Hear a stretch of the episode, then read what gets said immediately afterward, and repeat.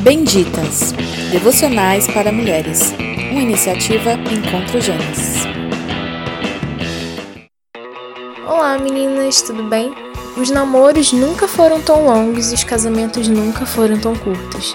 Na época da minha avó, os namoros de 3 meses geravam casamentos de 50 anos. Hoje em dia, os namoros de 8 anos geram casamentos de 2. O problema não está no tempo para conhecer o outro, e sim no compromisso de quem já conhece a si mesmo.